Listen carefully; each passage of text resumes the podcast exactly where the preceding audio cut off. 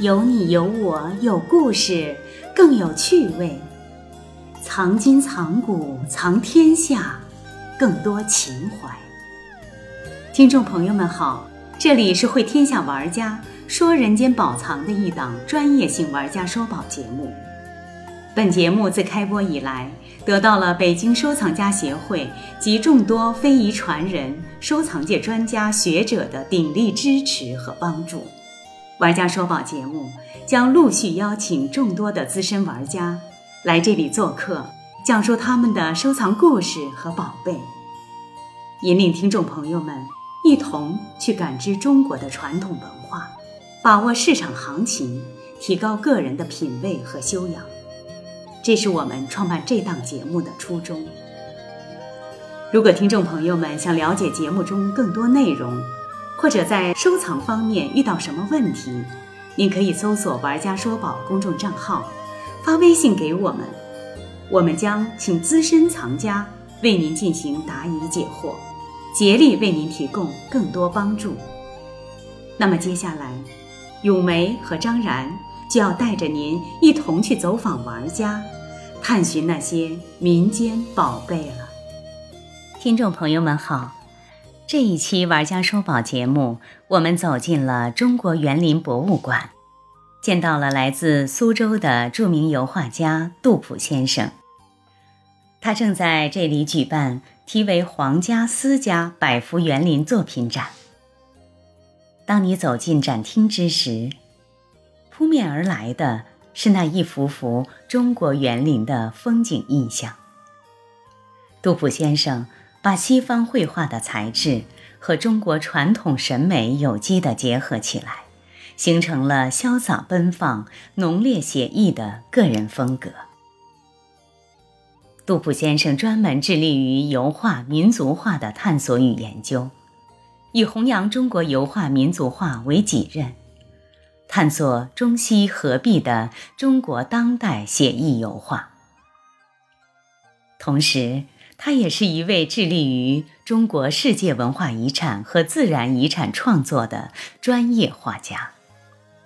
因为他的不懈努力和执着的追求，有幸成为2004年联合国第二十八届世界遗产大会唯一特展油画家。并得到了联合国世界遗产总干事辛格先生的肯定和赞许。这期间，他与辛格先生还有一段鲜为人知的趣闻故事呢。杜老师您好，呃，您能不能和我们的听众朋友们讲讲您和辛格先生的那段趣闻故事？零九年云山开世界遗产大会嘛，嗯他们那个教育部通知我说，我可以在这个会议上做一个小型的展览嗯啊。他说你拿一些你得意的作品啊，拿一些苏州园林，拿一些那个文化遗产的一些小油画，做了一个展览。展览期间呢，那个啊，联合国的那个世界遗产总干事叫辛格，哦做北京办事处主任，哎，辛格。他说：“哎呀，我说看你那画画的挺挺棒的啊、啊说那人物画的怎么样？人物肖像画的怎么样？啊，我说还行吧。 他说我说验考验您啊、我说我们那个画人物是我们的基本功啊，嗯，因为你在学校上学，基本上都是画人物，对对吧？素描是吧？嗯啊、素描啊，油画啊，画的人体啊，画肖像啊，这个是必须的。对，从这起步哎、我说从这起步，我说行啊，什么时候帮你画？没问题啊啊，没问 题。然后中午吃饭，他说现在画怎么样？我说现在不行，在吃饭的这哎吃饭吃吃相的不好看。对对对，吃的头头昏眼花的，画什么画嗯呀？啊，等到吃完了，然后休息了，哎我看他正在打电话，啊嗯我就拿个速写本啊，随身带的速写本，我掏出来给他，大概三五十秒吧，唰唰唰唰几笔就画好了，画好了给他看，他眼睛就知道，哇，他画的太像了。中国的画线条呢是线条，外国人不可能不一定这样画啊。嗯哦嗯当然马蒂斯是用线条画的，这画的就是有东方的那种韵味，很传神。他特别激动，他说：“哎呀，他说很感动你哎，他说这张给我，我说给你呀、我说给你，好像不能，好像还画完了就给你，好像太随意了。我还好歹还是画的还不错的，对吧？ 还是人家算一个名片嘞。后来旁边人家那个那个教育部那个秘书长就说了，嗯给你也是行啊，你也拿个东西换吧，哎，对呀、对吧？那他说我帮你写篇文章，啊哎呀，现在太棒就写了太棒了，现场写。现场写，哦我就把我那个速写本十几张纸给他写完，嗯他就说擦擦擦擦擦写，写完了，然后那个杜爷一看，他用英文写的，嗯他说啊、呃我支持你，嗯用你的智慧，用你的艺术才华，嗯去表现中国的以及世界的文化遗产项目，这是一个非常伟大的创举。哎呀，说的真好，然后呢，他这个哎呦，这个这无形当中给了一个动力啊。对对对，把我夸的还挺高的啊，啊，挺开心的。然后这个就交换了呗， 我画给他了，他把这个给我了，然后他们他们把那个翻译好了，挂在家里，对吧？这个他给你写的这段话在，的现在还留着吧？都留着留着啊回头到时候放到咱们的那个微信公众平台啊。对上啊对。对，我回去可以拍个照给你。就是你做这些东西啊，我为什么就是说三五秒钟啊，我就可以把它很画的很传神啊？嗯其实这个得益于我每天啊的晨刻，就是每天早上啊天一亮我就起来了。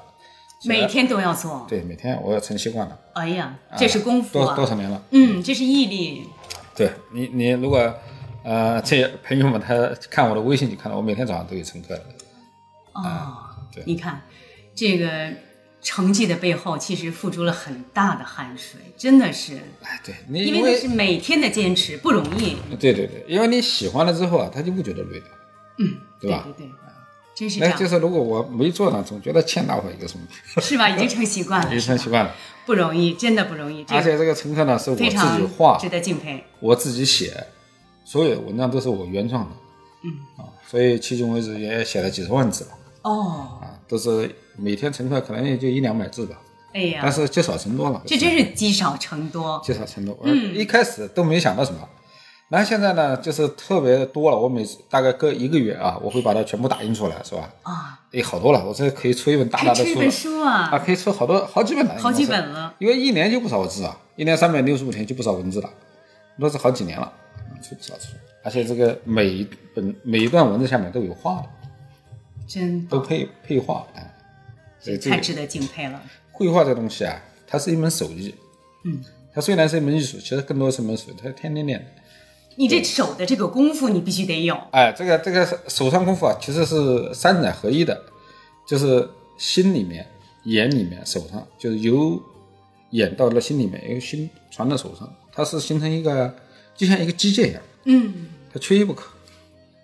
像我们画画，不是看一笔画一笔。我看完了以后，马上我就能把它出。对我勾勒看出来看了看了之后，基本上我就不看了，就是基本上就是说，呃，静气凝神，一挥而就，是这样。哦，那啊但观是察力非常对对强对，也记忆力很强。记忆力强。你比如讲，我画戏曲人物，嗯，戏台上表演，那些演员动作都很快嘛，对呀、它啊，是动京动剧演员动，，哎，他对是对动动态中间的，对呀、而我要把他这种动态表现出来，我我画一笔，他早就跑了，对呀、动作早就变化了，是吧？那我能把这个整个，比如说还不是一个人呐、有的是两个人，有三个人，三五个人，对，就这么多人组合在一张小画面里面，对，你说这个你再快速也没他快，太难了，对吧？非常难。所以这个叫记忆。我每次来北京，我都去长安大戏院看戏，嗯或者梅兰芳大剧院，然后我就边看戏我就边画了，眼睛看着台上，其实我本子下面在动的了。哎呀，哎，真是有心人几乎太值这得个敬京剧的曲牌我大部分都看过，哦。有的看不止一场。杜老，那您的这个画风系列里面，这个人物这一块儿，嗯戏剧这算是一大类了是算一大类，对，嗯，也算是一大哎类。 因为这个是我现在展览是展览的园林戏，对，这边一百幅都是园林，都是园林，嗯，但是我要展览戏曲也也也有很多，也有很多下次啊再也有办很一多场这个戏对曲对，我人要物在的那这 个个，中国戏曲油画博物展馆去展览，啊对也对很多 很对多，很有期待哈，非常期待啊。谢谢谢谢。嗯那么咱们刚才就是说聊到这个世界文化遗产啊，杜老师嗯，嗯嗯我是有一个，也是我的兴趣哈，我很想知道，就是您怎么就是关注到这个世界文化遗产，用油画的方式来这个诠释它，呃，这画一定有一定的机缘吧？没错没错，画我这个人呢喜欢玩，我就喜欢游山玩水啊嗯，啊、就是找个借口吧。你说 啊、因为你画画，你哎肯我画画的定是是吧要走出去的，啊因为我我看很多很多画家都是去皖南啊、去塔川啊一些就是风景点去写生是吧？嗯，但我觉得一个画家，你要想就是说让别人记住你，你一定要有个旗帜鲜明，有个旗吧，你要扛个大旗。那我的大旗就是世界遗产了可是您知道那个时候啊，啊、对，那个时候我觉得就是您能够 把它作为一个自己的一个这个绘画的一个主题、一个题材，我觉得已经是很先知我先记觉得了。，对，记得当时那个中央美院那个油画系主任，叫后来当院长叫戴世和嘛，他到苏州到我那边去玩，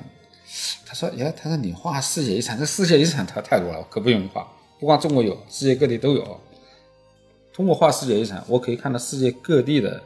不同的风月人情，嗯，可以看到世界各地的一些博物馆、美术馆一些好的作品，嗯，从而提升自己的艺术修养，嗯，对吧？另外就是说，你一个画家。”你光在中国你转来转去，你你基本上都大同小异的，是吧？嗯。那么我们走出世界，其实纵观这个美术史啊，你真正画的好的都是这一画家。嗯。因为这一画家他把所有的时间精力全放在画上了，今天开会，明天开会，今天应酬，明天应酬，他哪来时间画画呢？ 不可能出来好的作品。对，所以说，我记得当时我的老师沈行功，沈行功教授，南艺做了三年的院长。嗯，那他他他他的老婆他说：“你千万别再做院长，做院长你要短寿的。”说为什么呢？整天吃吃喝喝啊，嗯，后来胃没吃有坏功了，夫创作。哎又没时间创作，晚上回到家都十一二点，你根本没精力画了。嗯，哎，后来他还是辞掉了。真正对自己有信心、特别想画画的，都不愿意做领导。确实是呀，这个行政上面的一些人来往，就把时间全部都全耗部费掉对，全部耗掉了。就像刚才您讲的，就是哪怕吃一顿饭的功夫，您都不舍得那个时间。对啊我觉得吃顿饭花四耽误五个了小时创啊作的时间，我何必呢？你像我，我在家里可能花二十分钟我吃完了，但我那个四五个小时，我遨游在艺术的境界中，你看他多开心的一件事情啊，嗯，对吧？我干嘛就是说啊，陪着笑脸跟这个领导吃这个领导吃，我是一般不怎么喜欢的。所以才有您现在的这个功力啊呀、对这个这个，我觉得作为一个画家啊，嗯你首先你要对得起藏家，嗯人家花真金白银买你的作品的时候，他是希望你钻研于艺术，嗯让你的艺术不断的升值，那么他买的就有意义。嗯作为我来讲，啊我一个画家，我既然把这个绘画作为我的事业，那我就好好去做它，嗯好好的把它画好，这个都是相辅相成的。你画好了，那别人也看得出来，那么他们会不断的去买你的作品。是这样的。所以这个这么多年来啊，这个绘画在不断的涨价，不断的涨价，其实跟涨价跟房子都一样，也涨了十多倍了。你在不断的进步，别人也在不断的买你的作品，都是一样的，互相的促进啊互，相促进，对对对对，一点不错。杜老师就是我刚才看到就是这个园林系列的这些作品啊，啊啊，这个您是专业的油画家啊，嗯，但是我看到这个您的这个油画作品哈、嗯嗯我觉得它和我们看到的西方的这种写实的那种油画是不一样的。嗯，没错，西方这种写实油画基础上，您有一定的创新，有一定的这个突破。我觉得这这一块，您跟我们的听众朋友们聊一聊。啊，好的。其实这个中国文化油画啊，它是有一种先天的，就是中国的元素在里面。因为我们小时候啊都学过水墨画、国画，嗯，对，而且国画看的就是国画也比较多嘛，因为中国毕竟是一个画国画的人多啊，嗯，对，所以我的油画中间带有中国的水墨韵味嗯，啊，这是很多人能看得出来的。对对对，我感觉也是，远处看有点像水墨的像水感墨觉。啊。其实我的那个用笔啊，感觉用抓油画笔跟抓毛笔是感觉是一样的哦，啊，所以后来我我才发展到水墨，是吧？我也画了很多水墨，其实这个都是相辅相成的。因为但是呢，我的那个绘画的色彩呢，还是纯粹是西方的这种观念，以马蒂斯、毕加索这种感觉，比如像莫奈啦、啊、梵高啊这种感觉，因为我觉得他们很直率，跟我的个性也很相近。嗯，就是完全的为了表达自我的个性，嗯，这种色彩很因为直接是吗很直接，呃，非常直接而，且非常阳光。对，这个跟人的性格走。嗯，我记得当时我在南艺读研究生的时候，我问我的那个师爷苏天赐老师，就他跟他是当时是林风眠的助教，跟这个赵佶啊、吴冠中啊，他们都算是同学。啊嗯然后我说怎么样形成我自己的风格？因为你要想进入职业画家的行列，你要想把画卖出去，人家首先问你是不是有个人的面貌，能不能形成自己的风格。是这样。我那个时候还不知道怎么样形成自己的风格，我就问师爷，我说苏老师，我说我的画怎么样会有自己的个人风格呢？对吧？我说你看梵高，人家不签名，一眼就能看出来是梵高的。对，我说毕加索也是，他说这样啊，他说风格就像一棵树，是从小树苗慢慢慢慢长大的，它是自然而然产生的，是跟你的个性很相近的东西。你只要你自己这样画，你觉得舒服了，那就是你的风格。但是呢，你要慢慢慢慢画的多，慢慢画的多，很量强的制积累，哎，一个量的积累会有质的转化，好吧？所以这样才形成。所以画的话很多很多，呃，差不多每天有十多小时都在画上，其他时间其他事很少做。你比如，即使是人家要想过来买画干什么的，我基本上都是很简短的，他不会为了卖画出去跟人家应酬啊、聊天。我我那像刚才您讲到了，就是这个、呃西方的这个油画啊，嗯嗯等于呢您把它就是这个有一嫁接个了创新对对嫁接到我们跟我们中国画有了一个就是这个结合中西闭合，啊是中西闭合这样的一种对对对对，就绘画方法，没错啊是没不是错，嗯嗯，我今天看您的画的时候，我突然就想到了，就是吴冠中的他的那个对对那对个画，就吴是冠中是我师爷。是就吗？是对对对，我们算是一脉相承的。我当时在那个呃苏州商会做过一个展览，叫爱慕美术馆啊，嗯做过一个我的一个展览，中间有很多素描。嗯当时北京大学的那个校长吴志攀，吴校长看了之后，他说：“哎呀，很惊奇，他说你素描画的太棒了，跟吴冠中老师一样呀那种感觉啊。”后来就请我去画了北北京大学的那个先画的素描，后来素描画了之后又请我画油画，然后油画画完了，本来画三张五张就行了，后来他说你把北大的所有的有特点的都画一遍，后来我就画了一年，出马上要一本书要出来，叫《走过四季画北大》。哦，好啊，这些画呢都被北大的校友会收藏，都收藏了，给是吧收藏啊，有二十多张的。哎呀，这我们期待着您的这个、啊，这一对部，今作年品年底说不定就会这个展览就会出来。是吧？嗯嗯，杜老师，就刚才我就听您嗯讲到，就是这个这个西方的这个油画啊，您就是把它就是跟国画结合哈，其实这个呃，绘画个人风格啊嗯的形成啊，很大原因是因为个性的产生，嗯 因为你有这种，因为画家一般都要有个性的。如果你这个温吞水啊，就是没有个性的画家，画出画也是没有个性的。都千篇一律了，啊千篇一没有什律么。人家说你是不是有这种绘画天赋和绘画的才能啊？这就跟那个呃马一样的啊，不像普通的马，它就是拉货的，是吧？呃，也不调皮，它也不暴力，嗯，啊，它挺挺听话。那么画家如果像这样的，就画出来的画也是这样的，也很平淡明白，很平常。呃也挑不出什么毛病，嗯，但是你说让你激动吧，你也不会激动，跟跟人都是一样的。但有一些像那个碗里的马，它你想上去很难，它一下把你扔得老远了。画家可能也有这种，嗯，就是特别有个性。那么这种个性呢，如果就是说你把握的好，那么他给你画可以加分，比如像梵高这样的人，嗯，特别有个性，对吧？像世界上凡是出大名的画家都是非常有个性。对，一眼就能看出来，一眼就看出来。呃，你你你说他的他的这种个性，在画中间能形成他个性的语言，那就很了不得，嗯，一般人达不到的。那么这个个性怎么产生呢？就是说啊，这个绘画的个性是根据自己人的个性，通过绘画的常年的这大量的训练，嗯，就由着你的性质训练。当然，这个中间还要加入什么呢？加入你的艺术修养。你要看到很多画呀，看到很多大师的作品啊，看到很多诗词歌赋啊，你里面要有肚里面要有货，嗯因为你看到一处景致，你要能引起你的美感的话，它肯定是你要跟你心里面产生的共鸣，你才能引起美感，对吧？你可能我今天看到这个大江，然后啊越泳大江什么的，是是吧？嗯，就就感觉出来哦，辛弃疾那首诗啊，一个大大的太阳，呃，长河落了圆，这种感觉就出来了。它实实际上这种美感是根据你以前所读的诗词来的，这个才会产人生的共这鸣。个积累，啊，积累就是修内养。在的修养对很大关系。所以同样一片风景，他有修养的能看到的，他能看半天。如果普通游客他没读过这些书的，他一眼就瞄过，这个有什么好看？绘画也是一个道理。那么现在在谈到这个绘画风格的养成，就是什么呢？一个就是说你要有意识的训练自己这方面的能力，另外就是说你要博采众家，你也看过很多很多东西。另外就是我画世界遗产，我去过世界很多的博物馆，我可以这么讲啊，就是世界名画西画啊，嗯，国画展先不谈，我基本上百分之九十都看过，像法国、德国什么卢浮宫、奥赛，啊，这是反正这这著名的美术馆我都去过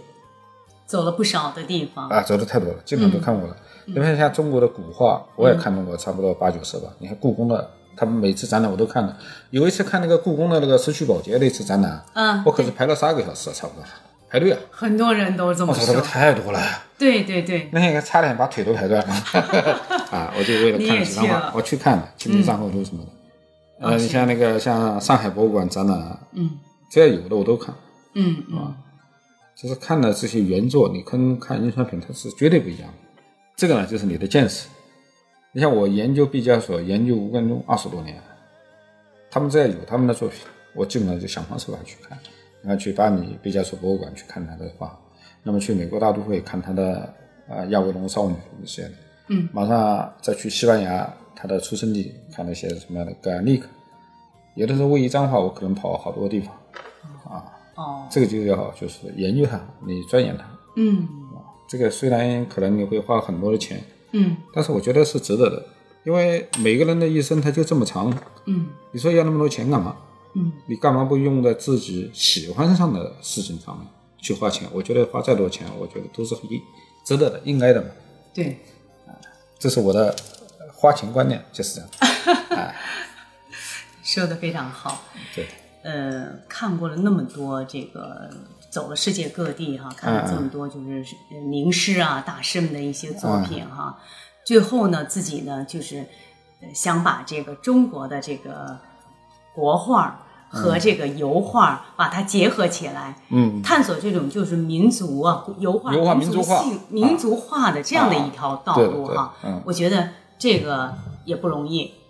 对，因为在这我们的前辈中间都有人这样做，嗯从林风眠啊那个时候开始啊，就很多人在做油画、民族画这这件事情。嗯啊，比如像吴冠中是探索最好的，嗯他结合的最好的，当然也是我学习的榜样嘛。嗯，所以我们也在沿着大师这条道，我们在找自己的语言、自己的方法。所以我刚才就是我一进那个展厅啊，我看到嗯那个画的时候，我突然就在想，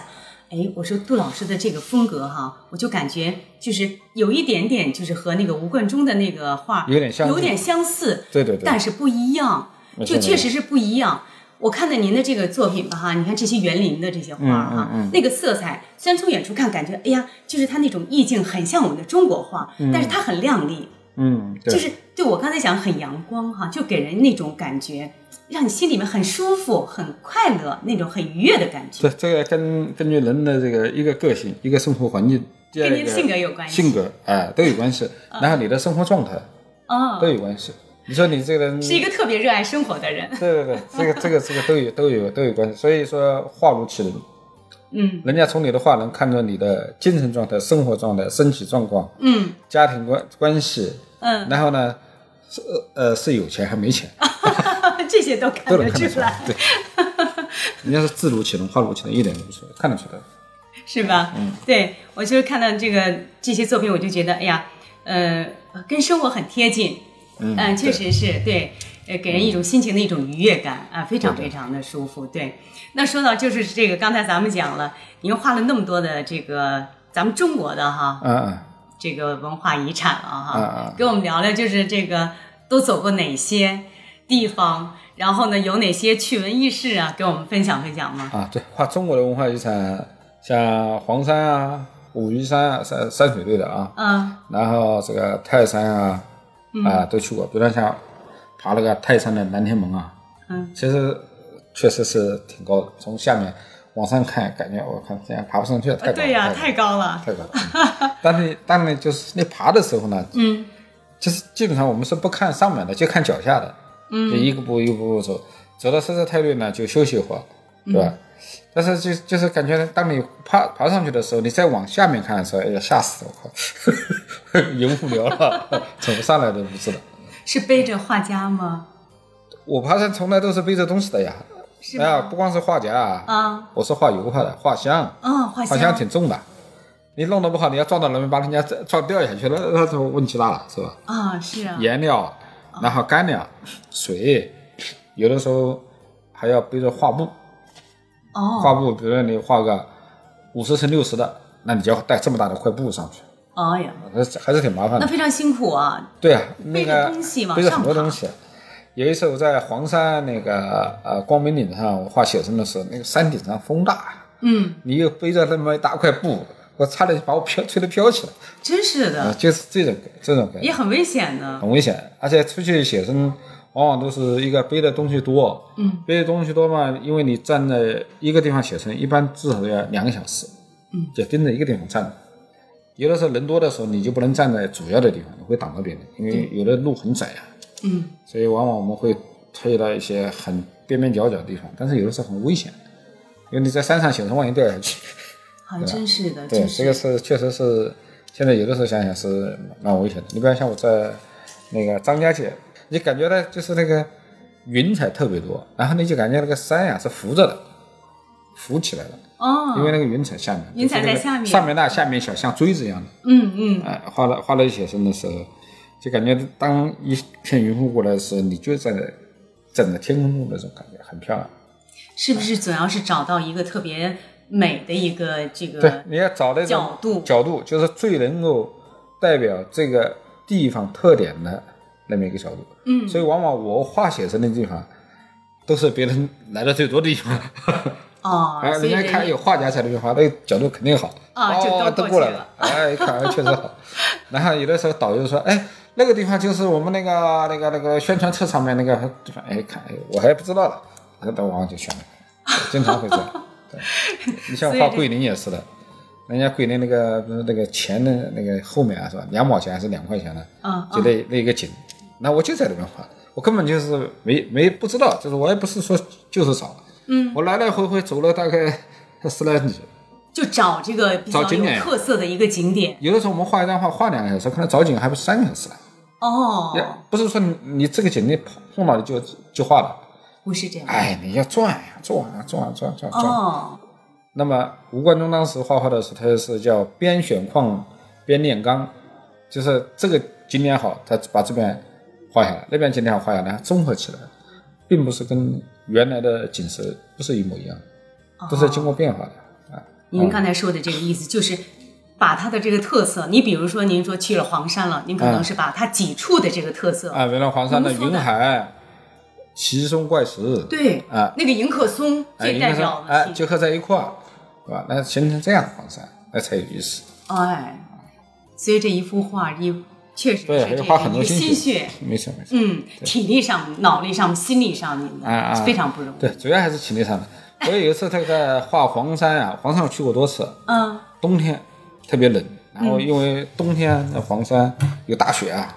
然后太阳出来金黄色的照上来，太漂亮了，美得一塌糊涂。嗯，但是呢，腿冻伤了，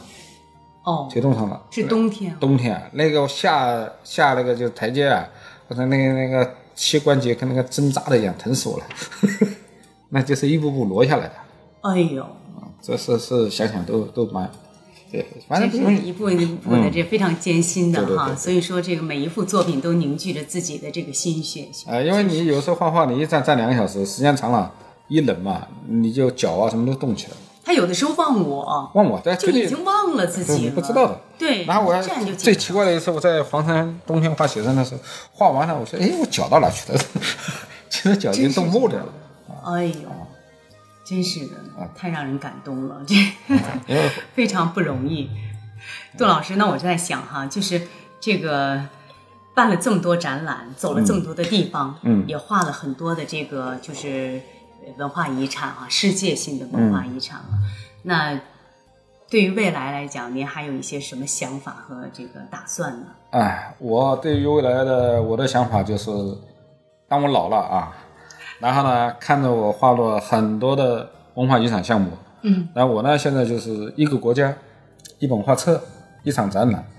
哦，啊，那可能一个讲座，四个亿这样过去，四个一，对，一个展国览家，一个国家，一本画册，一本画册，一个展览一个展览，啊、一个讲座一个讲座，啊、真好。这样过去。然后当我老的时候，会看到很多很多我走过的地方，然后出了很多很多书，然后把这么多画、这么多书，书可能都是流动的嘛，是吧？啊，这么多画，啊，我会把它收集起来，做一个世界文化遗产美术馆。哎呀，太棒了！对祝贺您啊！希望啊，这个您的梦想啊能够成真啊！好，谢谢，谢谢，谢谢，谢谢杜老师今天做客我们的《玩家说宝》节目，呃，也期待您将来能够有更多更好的世界文化遗产的这些作品呢，能够和我们见面。好，谢谢这个《玩家说宝》节目给我这么好的一个平台和大伙见面，非常感谢大家花这么长时间听我。谢谢，谢谢老师。玩家说宝节目自开播以来，深受广大听众朋友们的喜爱，纷纷称赞这是一档好节目。节目中，我们邀请到了各种收藏门类的专家以及资深的玩家，让听众朋友们了解到宝贝收藏后面的那些不为人知的故事，引领听众朋友们如何品鉴收藏的宝贝，如何在收藏中提高自身文化和艺术修养及品味。传承中华文化，最终达到修养身心的目的。听众朋友们，如果您也是一位玩家，如果您对我们的节目感兴趣，我们真心邀请您做客《玩家说宝》节目，把您的收藏故事讲给大家听，让大家一同分享您的快乐人生。同时，欢迎您在微信公众账号里搜索“玩家说宝”四个字，登录“玩家说宝”微信公众平台。您就有机会获得玩家赠送的精美礼品了，期待您的参与，朋友们，咱们下期节目再见。